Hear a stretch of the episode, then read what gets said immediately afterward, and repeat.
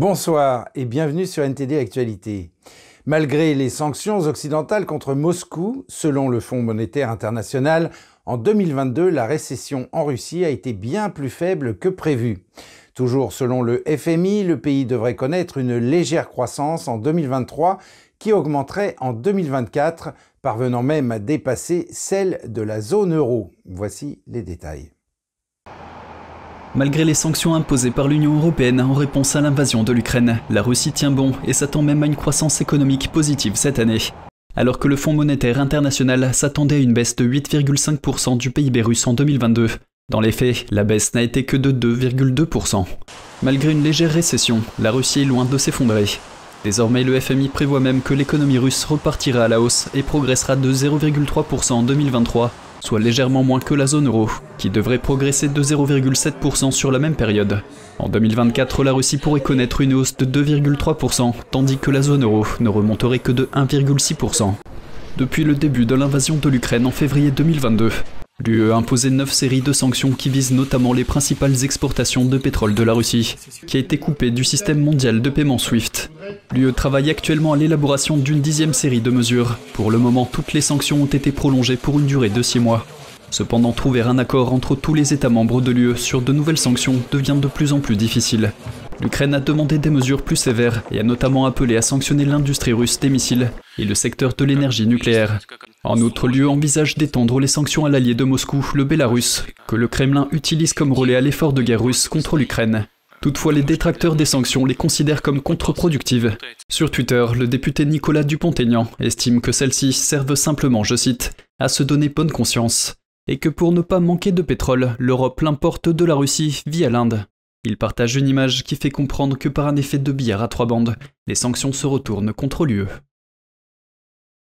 Et le président ukrainien a terminé sa tournée européenne à Bruxelles. Il a déclaré aux députés européens que son pays adhérerait à l'Union européenne après avoir gagné sa guerre contre la Russie.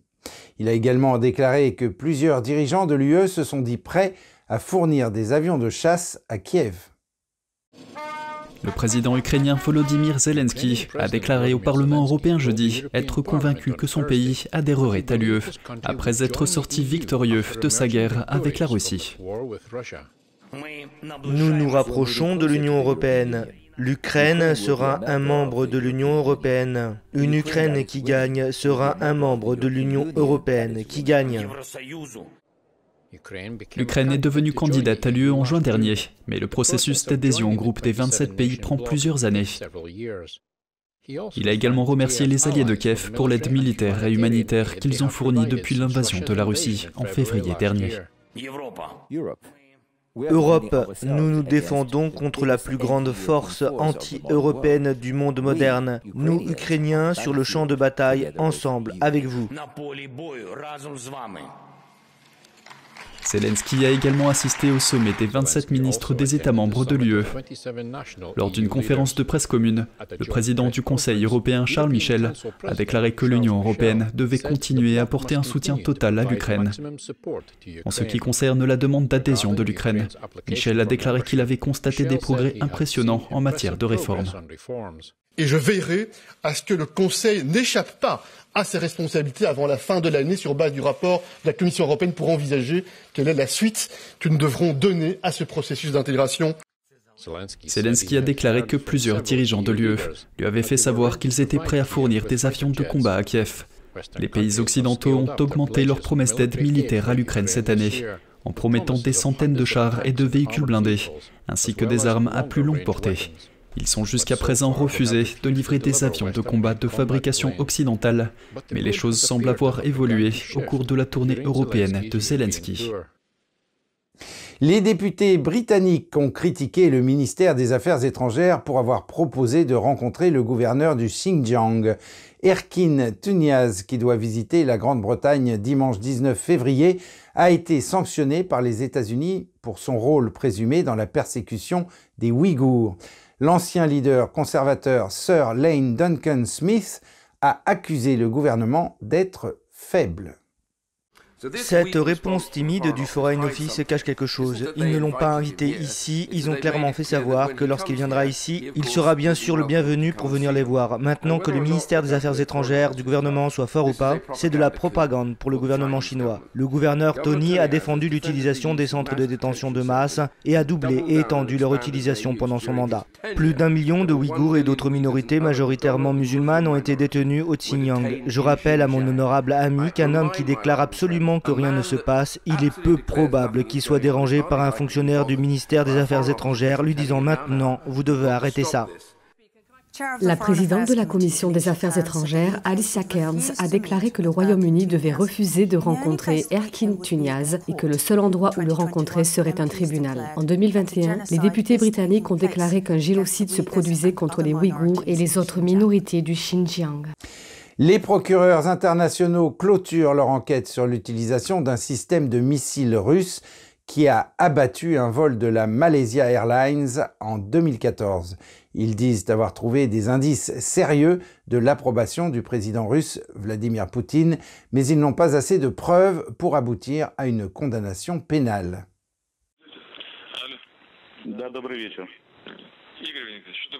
Cet appel téléphonique de 2017, divulgué dans le cadre de l'enquête, est censé être celui de Vladimir Poutine, en conversation avec un haut responsable politique pro-russe de la province séparatiste ukrainienne de Luhansk. Il fait partie des preuves sur lesquelles les enquêteurs se sont penchés dans leur enquête sur le crash du vol 17 de la Malaysian Airlines en 2014.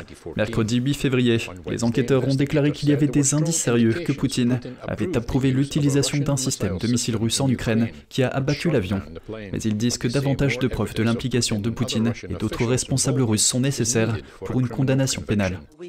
Nous avons des indices sérieux sur sa prise de décision, mais nous n'en attendons pas grand-chose. Par ailleurs, Poutine est toujours chef d'État et il a donc une immunité. Ce n'est donc qu'une fois qu'il ne sera plus chef d'État que nous pourrons envisager la suite. En conséquence, ils mettent fin à leur enquête, pour le moment.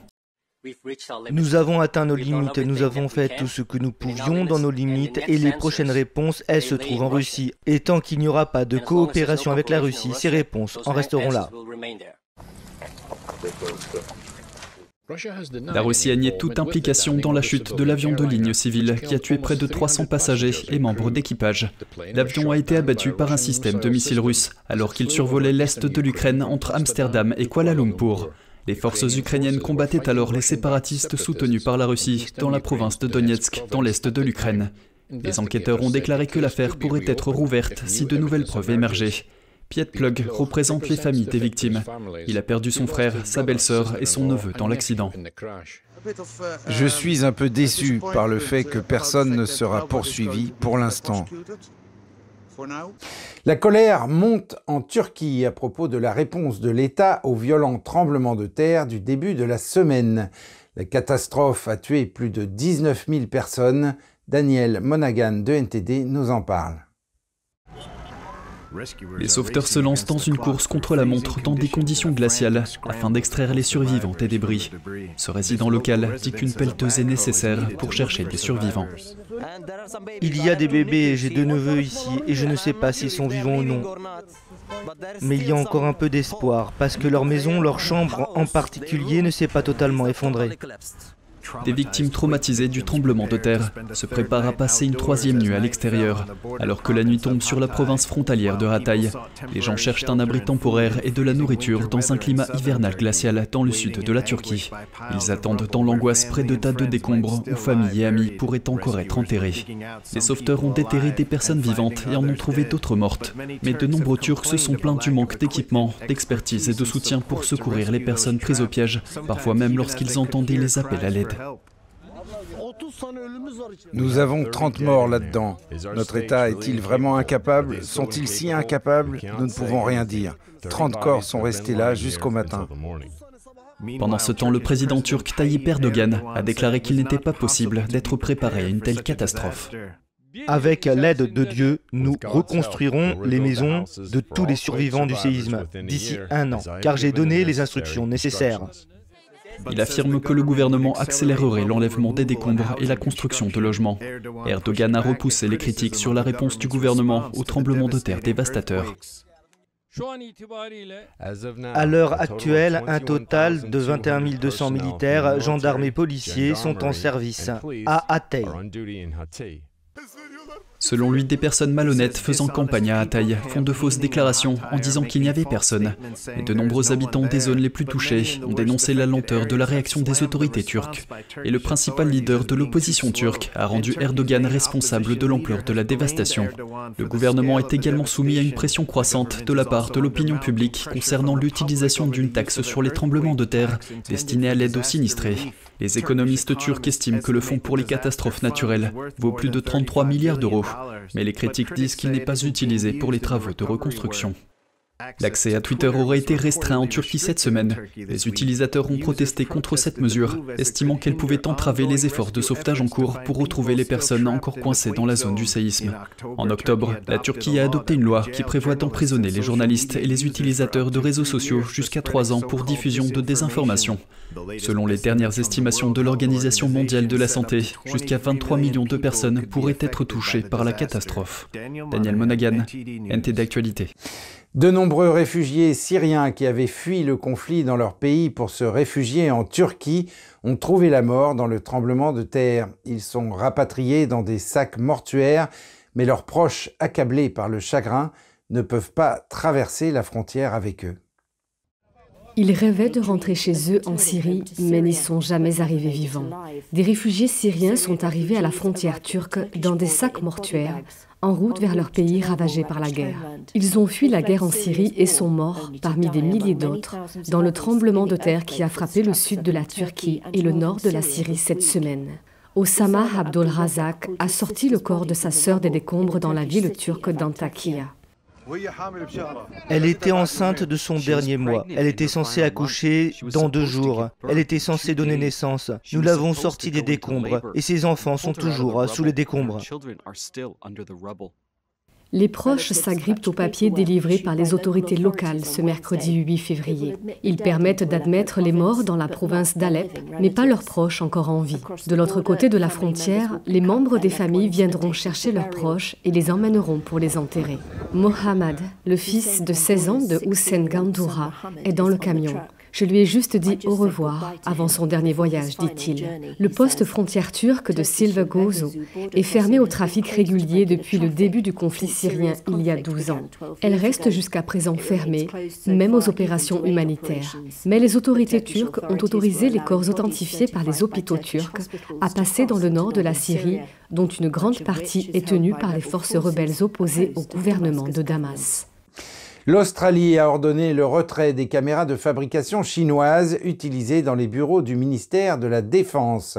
Cette décision fait suite à des rapports faisant état de risques de sécurité posés par ces caméras. Selon les médias locaux, plusieurs caméras de sécurité vont être retirées à Canberra. Cette mesure fait suite à la décision prise par la Grande-Bretagne en novembre de ne plus installer de caméras de surveillance de fabrication chinoise dans des bâtiments sensibles. Certains États américains ont également interdit les fournisseurs et les produits de plusieurs entreprises technologiques chinoises. Les caméras installées en Australie étaient fabriquées par Hikvision et Dahua, deux sociétés appartenant en partie au PCC. Ces deux sociétés figurent sur la liste noire du gouvernement américain pour avoir contribué au génocide à la répression des Ouïghours dans la région du Xinjiang. Il s'agit d'un problème. En ce qui concerne ce qui est sorti dans les journaux aujourd'hui, nous faisons une évaluation de toutes les technologies de surveillance dans le domaine de la défense. Et là où ces caméras en particulier sont installées, elles vont être retirées. Le problème est que ces caméras sont fabriquées en Chine et que les données collectées sont transmises à l'État chinois. Nous ne savons toujours pas si c'est le cas. Nous n'avons pas vu d'évaluation technique ou de caractéristiques des caméras pour savoir si c'est le cas. Selon un audit, il y a plus de 900 caméras de fabrication chinoise dans 250 bâtiments. Parmi ceux-ci figurent les ministères de la Défense, des Affaires étrangères et des Finances. Mercredi, les États-Unis, l'Australie et le Royaume-Uni ont effectué des exercices aériens axés sur la Chine. Ces exercices qui durent trois semaines simulent des opérations de combat de haut niveau contre des avions de chasse et des défenses aériennes chinoises. Un reportage de Jeremy Sandberg de NTD. Nous pensons que si nous sommes prêts pour la Chine, nous sommes prêts pour n'importe qui.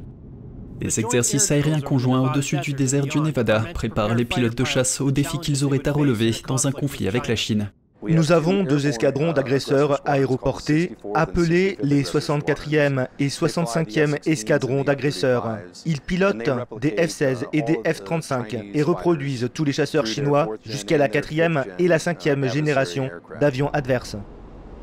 L'entraînement porte sur les distances considérables que les États-Unis, l'Australie et la Grande-Bretagne devraient franchir pour opérer dans le Pacifique. Il vise à améliorer l'interopérabilité des forces aériennes des trois pays, y compris le ravitaillement en vol. Nous ne réagissons pas nécessairement à des événements récents ou politiques, c'est juste le défi du rythme auquel nous nous entraînons.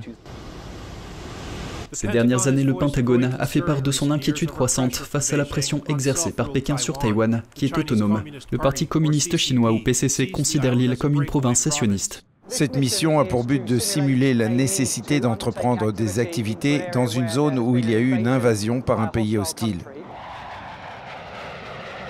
Le gouvernement américain a identifié la Chine comme la première priorité stratégique de son armée, et ce bien qu'il consacre des milliards de dollars au soutien de l'Ukraine contre la Russie. Le directeur de la CIA, William Burns, a averti la semaine dernière que les États-Unis savaient de sources sûres que le dirigeant du PCC, Xi Jinping, avait ordonné à son armée d'être prête à envahir Taïwan d'ici 2027. Jeremy Sandberg, NTD Actualité. Et au Danemark, les mois d'hiver sont longs et sombre. Durant cette période, la capitale danoise invite ses habitants et les visiteurs à apprécier la lumière au milieu de l'obscurité lors du festival annuel des Lumières. Il présente des ponts, des bâtiments et des installations illuminées disséminées dans la ville. Février est l'un des mois les plus sombres de l'année au Danemark. Mais pendant le festival annuel des Lumières, les habitants de Copenhague pourront profiter d'une lumière bien nécessaire. Je pense que le Festival des Lumières est vraiment agréable pour se promener dans la ville le soir. Pendant la journée, Copenhague est vraiment magnifique et le soir, le Festival des Lumières illumine vraiment la ville et c'est ce que j'aime vraiment. L'UNESCO a désigné Copenhague comme capitale mondiale de l'architecture en 2023. L'installation White Beam ou faisceau blanc a été créée spécialement pour célébrer cet honneur. Installée à la tour de l'hôtel de ville, les poutres de l'œuvre tendent la main aux dix districts de la capitale danoise. Cette installation s'appelle Planète Bleue. La sculpture est recouverte de plastique recyclé dans des teintes bleues, dans le but de sensibiliser les gens à la pollution plastique. Voici son créateur.